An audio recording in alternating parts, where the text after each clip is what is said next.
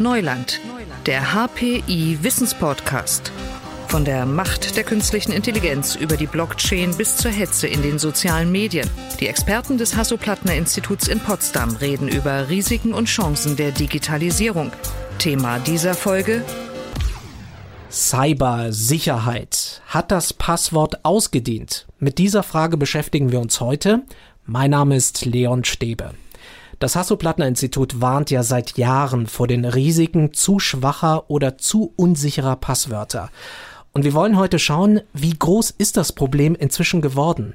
Denn noch nie wurden so viele Leaks bei deutschen Webseiten erfasst wie im vergangenen Jahr. Zeitgleich werden immer mehr digitale Identitäten und damit auch persönliche Daten geklaut. Darüber spreche ich mit Professor Christoph Meinl. Er ist Institutsdirektor und CEO des Hasso-Plattner-Instituts. Schönen guten Tag, Herr Professor Meinl. Stäbe, auch ich freue mich, mit Ihnen zu sprechen. Und mit dabei ist heute auch Professor Christian Dörr. Er ist Fachgebietsleiter für Cybersecurity Enterprise Security am HPI. Auch Ihnen einen schönen guten Tag, Herr Professor Dörr. Guten Tag, vielen Dank. Herr Meinl, wie sieht es denn aktuell aus mit unserer digitalen Identität? Wo stehen wir mit unseren Passwörtern heute? Also nach wie vor sind die Passwörter und die Authentifizierung mit Hilfe von Passwörtern der übliche Zugang, um einen Service im Internet zu nutzen, um da etwas zu bestellen, einzukaufen. In der Forschung überlegen wir schon lange, wie man diese Passwort-Authentifizierung ersetzen kann durch Mechanismen, durch Abläufe, die sicherer sind, die einfacher sind. Das geht so ein bisschen langsam voran. Also die meisten Services, die kann man noch nutzen, wenn man da seinen Usernamen und sein Passwort eingibt. Herr Dörr, irgendjemand kam ja mal auf die Idee, nutzen wir doch in der digitalen Welt einfach Passwörter zur Identifizierung, zur Authentifizierung. Kommen wir damit jetzt an unsere Grenzen? Oder anders gesagt, wird es jetzt auch richtig riskant? Naja, eine Art von Zugangsberechtigung brauchen wir immer. Die Frage ist, wie muss die aussehen? Und da hat sich natürlich unser Verständnis in den vergangenen Jahren ganz deutlich gewandelt. Also wenn man zurückblickt, womit haben wir unsere Nutzer trainiert? Wir brauchen ein Passwort mit Groß- und Kleinschreibungen. Sonderzeichen dürfen natürlich nicht fehlen. Und es soll mindestens so und so viel Buchstabe lang sein. Und da wird jetzt ziemlich klar, das ist zwar mathematisch ein sicheres Passwort, wenn ich es lang genug wähle, aber wir dürfen nicht nur allein mathematisch denken, wir müssen natürlich auch an den Nutzer denken, denn der muss sich ja das Passwort merken. Wenn er es nicht merken kann, es sich aufschreibt, habe ich eigentlich der Sicherheit nicht viel gedient. Und Herr Meinl, viele haben heute immer noch nur noch ein Passwort. Ein Passwort für alle Dienste, die man so hat. Wie groß ist die Gefahr? Also ich glaube, im Moment ist der Durchschnitt, dass jeder Nutzer im Internet 18 verschiedene Accounts hat. Also verschiedene Dienste, die er nutzt. Und für diese Dienste, wenn man also einen Account einrichtet, da muss man seinen Namen sagen, muss seine Finanzverbindung sagen, wenn man da was einkaufen will, muss seine Adresse sagen, wenn was geliefert werden soll. Also bei dem Account wir nennen das digitale Identität, müssen all die Informationen versammelt sein, die der Dienst braucht, um mit mir zu interagieren. Und dann wird eben auch ein Passwort vereinbart, ein Nutzername und ein Passwort. Und wenn ich so einen Account eingerichtet habe und das nächste Mal zu dem Service gehen, dann will der wissen, wer ist denn das? Und er sagt er, gib doch mal deinen Username, gib dein Passwort ein und anhand dieser beiden Angaben ordnet er mir dann einen Account zu, über den ich aktiv werde, über den ich einkaufe, Musik runterladen, Video. Und beim Anlegen eines solchen Accounts, wenn die Nutzer, was leider sehr häufig vorkommt, da entscheiden viele Nutzer, ich nehme mir ein richtig sicheres, schwere zu merkendes Passwort, aber das ist das einzige Passwort, was ich dann überall nutze. Und das ist hochgefährlich und sollte man bitte nicht tun, weil selbst wenn dann ein Service ausspioniert wird, Hacker brechen ein oder stehlen die Kundendatei und kriegen dieses Passwort in die Hand, dann können sie damit auch zu allen anderen, ich sage ich mal, wichtigen Diensten gehen und sich als dieser Nutzer ausgeben und in seinem Namen Schaden anrichten. Herr Dörr, es gibt ja auch sehr aufwendig erstellte, manchmal sogar maschinell erstellte Passwörter. Geben die mir ein bisschen mehr Sicherheit? Also prinzipiell geben die natürlich Sicherheit, je nachdem, wie ich sie aufsetze. Also müssen wir uns erstmal fragen, was bedeutet denn Sicherheit? Wenn ich jetzt auf einem Dienst einbrechen möchte und ich möchte jetzt den Account von Herrn Meinl übernehmen und dort etwas auf seine Rechnung kaufen, was würde ich dann erstmal probieren? Ich würde die Standardpasswörter probieren, wie 1, 2, 3, 4, 5, 6, Passwort und so weiter, die also am liebsten verwendet werden. Dann mache ich weiter mit Passwörtern der Namen der Kinder, wo er herkommt, Namen von Haustieren, was ich so im Social Media Web aufspüren kann. Wenn das alles nicht geholfen hat, dann muss ich irgendwie anders weitermachen. Ich probiere einfach blind Passwörter aus. Brute Force Angriff nennt man das. Und da gehe ich einfach durch alle Kombinationen durch und gucke wie bei einem Schlüssel, welcher Schlüssel passt jetzt. Und jetzt müssen wir uns mal anschauen, was ist denn die Stärke eines solchen Passwortes? Das bestimmt man mit dem Begriff Entropie und das kann man sich folgendermaßen vorstellen. Nehmen wir also mal ein Passwort, was aus Buchstaben und Ziffern besteht. Also 26 Buchstaben und 10 Zahlen. Das heißt 26 Möglichkeiten, die so eine entsprechende Stelle haben kann. Das heißt, ein Passwort von Länge 1 braucht 36 Möglichkeiten. Nehme ich es zwei Zeichen lang, sind es 36 mal 36, drei Zeichen Zeichen 36 mal 36 mal 36. So, das steigt relativ schnell, also bei sieben Zeichen komme ich auf etwas mehr als 78 Milliarden Kombinationen. Das klingt jetzt erstmal sehr viel, aber wenn man sich überlegt, ein Server, der jetzt nicht unbedingt ein Supercomputer in der Welt ist, kann weit mehr als 600 Gigahashes pro Sekunde auf bestimmten Hashes produzieren, also die Art und Weise, wie das Passwort geschützt wird. Und das bedeutet nichts anderes, dass ich 600 Milliarden Passwörter in der Sekunde durchprobieren kann. Das heißt, mein sieben Zeichen Passwort Passwort ist damit innerhalb von Bruchteil einer Sekunde gebrochen. Das heißt, was kann ich jetzt machen? Ich kann es natürlich stärker machen. Das heißt, ich muss mehr Ziffern, Zeichen verwenden, ich muss es länger machen, vielleicht 10, vielleicht 15 und so weiter, was natürlich den Nachteil hat, dass es wesentlich schwieriger für den Nutzer zu merken ist. Und genau das ist das Problem. Für einen Computer ist es irrelevant, ob da ein Sonderzeichen drin vorkommt oder ein Punkt oder Groß- und Kleinschreibung. Mathematisch erhöht das die Entropie fast gar nicht, aber ist es für den Nutzer natürlich wesentlich schwieriger zu merken. Herr Meine, habe ich eine Chance gegen diese Brute Force Attacken, mich zu schützen, dagegen etwas zu tun? Also zunächst mal mit diesem sogenannten Brute Force, also Durchprobieren aller Kombinationsmöglichkeiten von Buchstaben und Symbolen, wird der Angreifer mit Sicherheit das richtige Passwort erreichen.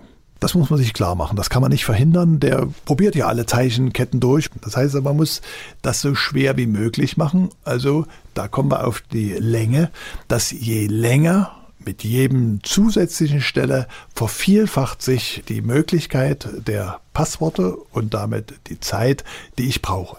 Also die Länge spielt eine Rolle. Und da kommen wir dann in den Konflikt mit der Nutzerfreundlichkeit, dass es eben sehr schwer ist, sich etwas zu merken. Wir können uns schon ganz gut merken, aber so einen Dienst zum Beispiel benutzt man ja nicht jeden Tag, sondern manchmal nach einem Vierteljahr, wo man dann sagt, Mensch, wie war denn das?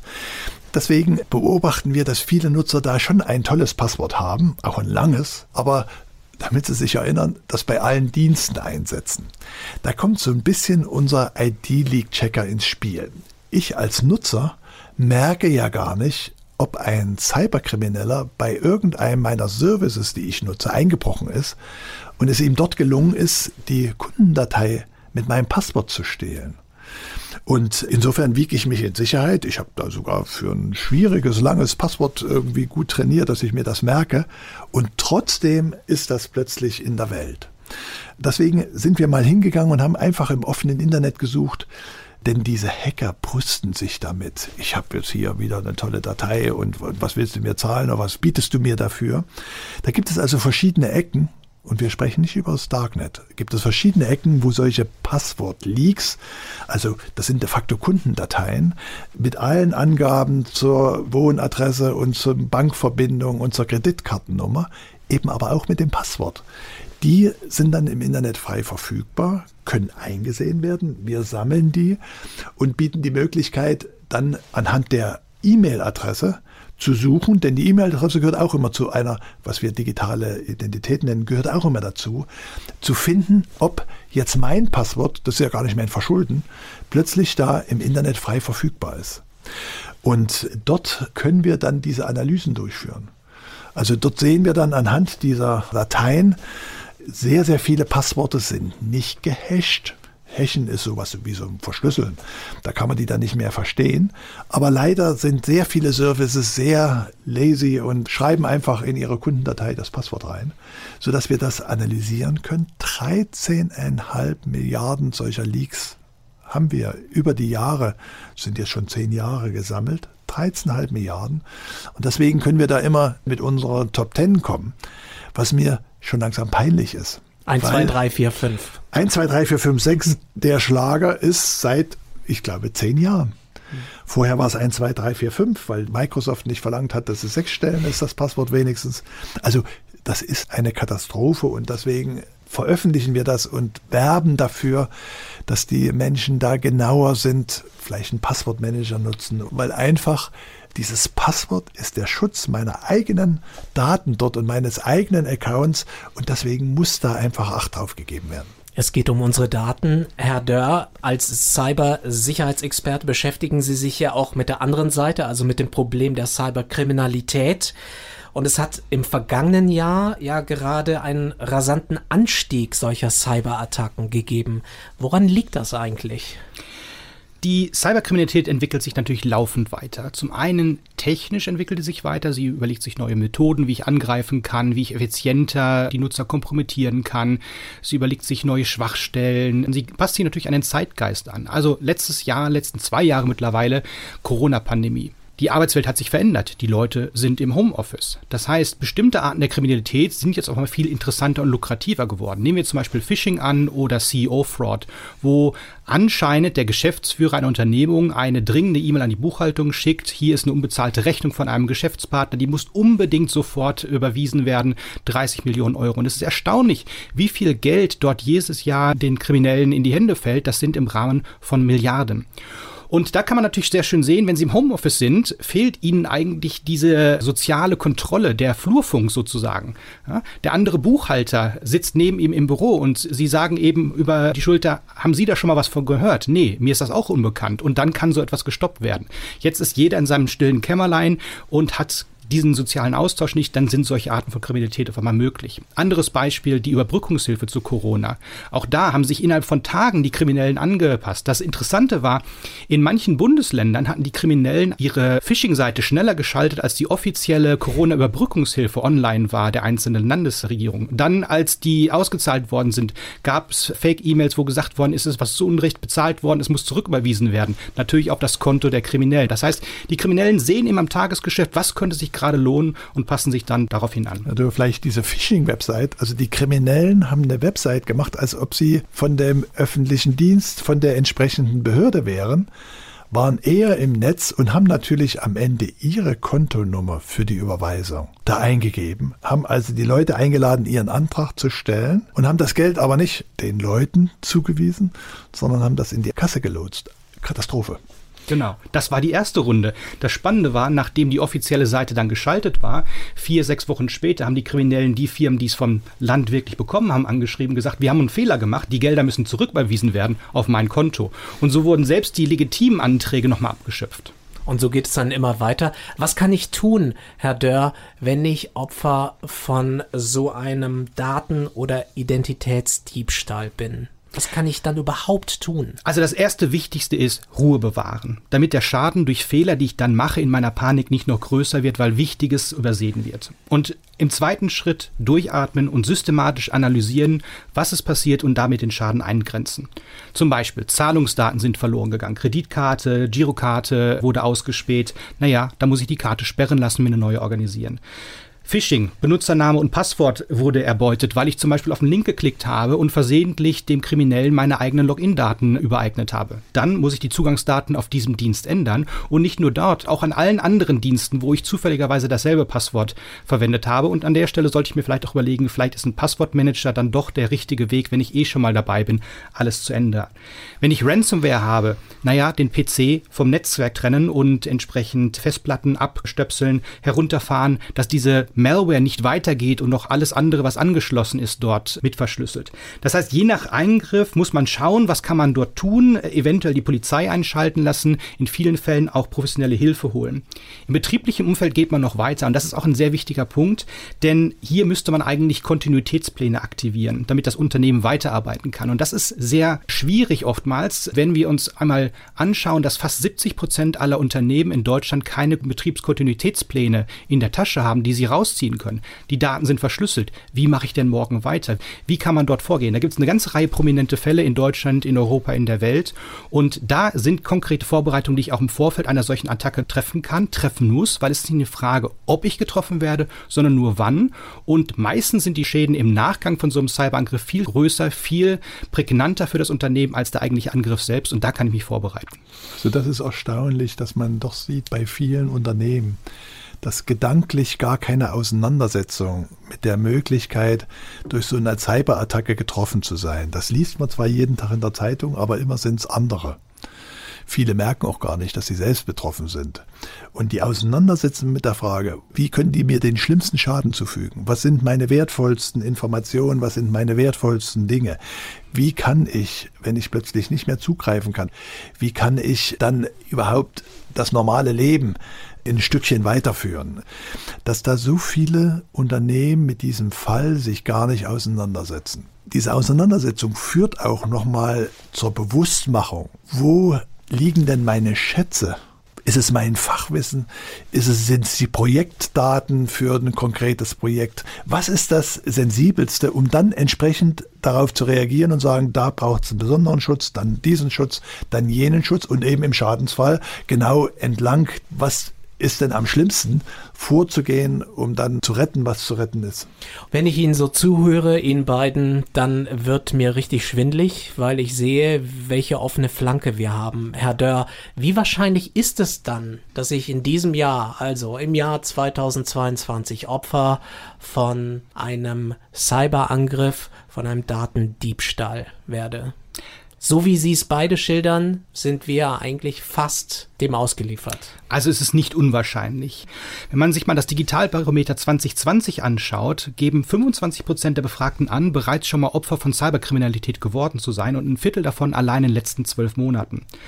Das sind die Privatpersonen. Wenn man sich mal Unternehmen anschaut, wo wesentlich mehr zu holen ist, da gibt es auch eine andere Studie, die sagt, dass fast 90 Prozent der weltweiten Unternehmen im letzten Jahr Opfer von gezielten Cyberangriffen geworden sind. Das heißt, es ist sehr wahrscheinlich, entweder zu Hause oder am Arbeitsplatz Opfer von Cyberkriminalität zu werden. Also der mündige Mensch, wenn er weiß, aha, da lauern die Gefahren oder jene Gefahren, kann sich damit auseinandersetzen in dem Moment, wo er noch nicht betroffen ist und kann sagen, welches Risiko will ich eingehen, indem ich irgendwelche Schutzmaßnahmen, die möglich sind, eben dann nicht treffe, aber sich eben damit auseinandersetzen. Was wir beobachten, sehr viele setzen sich nicht damit auseinander. Also dass da die Daten nochmal irgendwo an der Stelle gesichert werden und zwar regelmäßig, dass selbst wenn mein Computer geleakt wird, selbst wenn mir alles verschlüsselt wird und selbst wenn mir dann irgendwie eine große Lösegeldforderung gestellt wird und trotzdem meine Daten nicht wieder entschlüsselt werden, dass ich die Daten dann eben in diese Backup-Version zur Verfügung habe. Ganz wenige machen das systematisch. Genau. Und das ist etwas, wenn wir über solche Probleme reden, was wir erreichen wollen, ist zu sensibilisieren zu sagen, Mensch, passt ein bisschen auf vorher. So viel Arbeit ist das nicht, dieses Backup. Kostet fünf Minuten. Aber ihr habt Riesenscherereien nicht, wenn ihr mal betroffen werdet. Ob ihr betroffen seid, das wissen wir nicht. Da gibt es natürlich dann auch wieder Vorsichtsmaßnahmen. Also man sollte nicht da einfach irgendwie jede Website von der Mail, die man kriegt, anklicken, sondern nur, wenn man weiß, weil das ist so ein typischer Einsprungtor für die Cyberkriminellen, dann über so einen Link und was dann hinten abläuft, wenn man den aktiviert, dann ihre Malware auf meinem Rechner zu installieren, um dann eventuell auch in einem viel späteren Zeitpunkt dann überhaupt erst zuzuschlagen. Genau. Cybersicherheit ist ein großes Problem, das müssen wir nicht beschönigen und jeder kann Opfer werden. Aber es gibt sehr viel, was der Endnutzer eigentlich tun kann und was auch nicht viel Geld kostet. Also, wenn der Privatperson hier aus dem Podcast drei Dinge für heute mitnimmt, würde ich sagen, denken Sie über Ihre Passwort nach, dass Sie andere, stärkere Passwörter, einen Passwortmanager verwenden. Das zweite ist, das Software-Update mal durchführen lassen und nicht einfach nur wegklicken nach zum dritten Mal. Und das dritte, was Herr Meiner gerade schon gesagt hat, ein Backup. Das ist immer nützlich, sei es, ob ein Cyberkrimineller kommt oder einfach mal mein Computer kaputt geht. Das hilft mir an der Stelle aus der Patsche. Und das kostet nicht viel und ist schnell gemacht. Das sind also die guten Tipps. Werden wir neue Methoden finden oder sind wir schon dabei für die Authentifizierung, für die Identifizierung? Sind wir da einen Schritt weiter, um es gleichzeitig ja nutzbar zu machen für den Alltag, aber eben auch sicher zu machen? Da sind wir natürlich im HPI an ganz verschiedenen Forschungsprojekten mit befasst. Also eigentlich ist dieses Passwortmechanismus, Username, Passwort, kommt aus der Zeit, wo jeder seinen Computer zu Hause stehen hatte und in der Familie man klären musste, ist das der Vater oder ist die Mutter, die jetzt da was tun will. Das hat sich dann, weil es so leicht zu implementieren ist, als Authentifizierungsmechanismus auch auf die Internet-Services ist das genutzt worden. Dort ist es eigentlich schon fehl am Platz, weil natürlich die Passworte und was da kommuniziert wird übers Internet auch schon abgefangen werden können. Also die Frage ist, kann man das anders machen? Und die Schwierigkeit, die zu lösen ist, wir sind physische Menschen und wenn wir miteinander zu tun haben, dann erkennen wir uns an der Stimme, kennen wir uns am Gesicht, am Auftreten. Und dann wissen wir, aha, das ist nicht nur, dass der behauptet, Fritz Müller zu sein, sondern das ist wirklich Fritz Müller. Wenn wir im Internet unterwegs sind, fehlen alle diese biometrischen Merkmale. Da haben wir nur den Text, ich bin Fritz Müller. Und dann ist die Frage, können wir dem glauben oder können wir dem nicht glauben? Weil es ja im Internet ganz leicht ist, auch für einen Hacker zu sagen, ich bin Fritz Müller, obwohl er eigentlich Fritz Müller nicht ist. Also die Frage, die wir untersuchen, kann man jetzt durch biometrische, durch Verhaltensdinge diese Authentifizierung lösen und zwar immer im Sinne auch des Nutzers. Das muss bequem sein, das muss einfach sein. Wir sehen ja mit den komplizierten Passworten, was das für ein Problem ist. Also eine Geschichte ist zum Beispiel, dass über das Smartphone, wenn wir uns bewegen, wir sehr genau an unserem Gang charakterisierbar sind dass wenn wir eine Tastatur benutzen, wir als einzelne Menschen sehr genau charakterisiert sind über die Art, wie wir die Tastatur bedienen, wie wir da die verschiedenen Buchstaben anschlagen. Also kann man solche persönlichen Charakteristika benutzen, die dann auch noch mitten im Arbeitsablauf sind, also gar keinen extra Aufwand machen, kann man die benutzen, um eine Person sicher zu authentifizieren. Herr Dörr, in Großbritannien wurde ja ein Gesetz vorgestellt, wonach Standardpasswörter verboten werden sollen. Also Schluss mit 1, 2, 3, 4, 5, 6. Weil, und das war der Grund, viele Anbieter von vernetzten Produkten nicht ausreichend für Sicherheit sorgen. Also Spielzeuge, Smartphones, Laptops, Fernseher, alles ist ja inzwischen vernetzt, Smart Home. Und das alles sind wahrscheinlich dann auch Einfallstore für Hacker. Auf jeden Fall. Also das erste Problem mit IoT-Geräten ist natürlich Internet of Things, dass es enorm viele davon gibt. Das heißt, wir reden hier über den intelligenten Kühlschrank, wir haben mittlerweile Licht, was sich übers Internet anschalten lässt und ähnliches. Und das gibt es enorm viele von und im Prinzip funktionieren die alle ähnlich, wenn man sich mal überlegt. Da hat man eine Internetverbindung, da hat man irgendwas, was rechnet und dann kann da eine Lampe oder da kann irgendwie ein Temperaturregler dran sein. Ist eigentlich irrelevant. Der Kern dieses Produkts ist immer dasselbe. Und das zweite Problem ist, die sind sehr billig. Das heißt, es gibt sehr fehlende Anreize, hier in Sicherheit zu investieren, weil nur 10, 20 Cent, die ich entsprechend investiere, um das Gerät up-to-date zu halten, fehlt dem Hersteller natürlich in der Marge. Und dann habe ich sehr, sehr viele Geräte davon, die alle ähnlich funktionieren. Es gab ein schönes Paper von vor zwei Jahren, was gezeigt hat, dass neun Hersteller weltweit auf 50 Prozent aller verwundbaren Geräte zurückzuführen sind, weil die natürlich alle auf derselben Plattform aufbauen. Und wenn ich jetzt Geräte ausliefere mit Standardpasswörtern, das klassische Beispiel bei IoT-Geräten ist Admin Admin. Ja? So, das heißt, wenn ich diese Geräte ausliefere, die meisten Nutzer ändern die Passwörter nicht, weil sie sagen, ich habe es jetzt installiert, es funktioniert, ich bin damit zufrieden. Und wenn es einen Angreifer gibt, der jetzt das Internet durchkämmt nach Geräten mit solchen Standardpasswörtern, wird der sehr, sehr schnell fündig und kann innerhalb von Stunden Tausende, Zehntausend, gar Hunderttausende Rechner übernehmen. Und wir sehen auch, dass diese Standardpasswörter genau das Problem ist. Also ein ganz schönes Beispiel, diese Angreifer innovieren dann immer, gucken sich an, wo kann ich ein neues Passwort entdecken, was vielleicht nützlich ist. So hat zum Beispiel ein Angreifer ein Passwort Passwort gefunden für einen digitalen Videorekorder, der in Vietnam sehr populär war, hat das in sein System eingetragen. Wir sehen am nächsten Morgen hat er auf einmal 20, 30 Prozent dieser Geräte überall in Vietnam übernommen. Oder ein anderer, der einen Router in Japan äh, kennengelernt hat und auf einmal war der omnipräsent in Japan. Und das ist genau diese Verwundbarkeit, die diese Standardpasswörter entsprechend geben. Auf einmal ist ein riesen Flächenbrand da. Wohin geht die Reise, Herr Meinl? Wann werden wir sagen, wir bewegen uns sicher im Internet? Also es wird wohl immer so ein Stück Wettlauf geben zwischen neuen Entwicklungen, neuen Diensten, die wir toll finden, und die Hacker, die versuchen in diesen Innovationen dann die Schwachstellen zu finden, die Angriffspunkte zu finden. Oft ist der Angriffspunkt der Mensch, gar nicht die tolle Technik, wenn da alles perfekt gemacht ist. aber dann Anruf kommt, ich will Ihr System fest installieren und Ihnen eine neue Funktionalität geben, ich brauche dazu das und das, dann geben ganz viele Menschen, das und das ist dann das Passwort, ist dann der Zugang, diese Information preis. Was wir glauben im HPI und deswegen auch unsere Anstrengung mit Open HPI und diesen Sicherheitskursen, dort bieten wir ja Wissen online an, dass man da, um selbstbestimmt und eigenverantwortlich sich in dieser neuen digitalen Welt zu bewegen, Wissen braucht. So ein grobes Verständnis, wie funktioniert das? Warum gibt's denn das Passwort? Ich habe manchmal das Gefühl, wenn man dann diese 1, 2, 3, 4, 5, 6 Passworte sieht, dass die Leute denken, das ist ein Ritual, damit ein Softwareprogramm läuft, muss ich es einschalten und dann muss ich 1, 2, 3, 4, 5, 6 sagen und dann läuft's. Sie verstehen gar nicht, dass das allein den Schutz ihrer Daten dient. Dieses Wissen zu vermitteln, ist wichtig, dass wir uns in dieser neuen digitalen Welt eben auch sicher bewegen, denn auch in der analogen Welt gibt es natürlich Fallstricke. Und wer da nicht gut Bescheid weiß, der ist da eher gefährdet, als wer schon ein Stückchen weiß, was ist so eine typische Masche von solchen Cyberangreifern, was ist so ein typischer Fallstrick, den man falsch machen kann, um den dann zu vermeiden. Sich und die eigenen Daten besser zu schützen, darum geht's. Und das war Professor Christian Dörr, Fachgebietsleiter für Cyber Security Enterprise Security am HPI. Und das war Professor Christoph Meinl, der Institutsdirektor und CEO des Hasso-Plattner-Instituts. Ihnen beiden herzlichen Dank für den Austausch und für das Gespräch.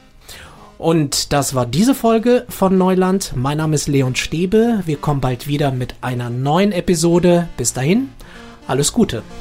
Digitales Wissen verständlich auf den Punkt gibt es bei Neuland, dem Wissenspodcast des Hasso-Plattner-Instituts.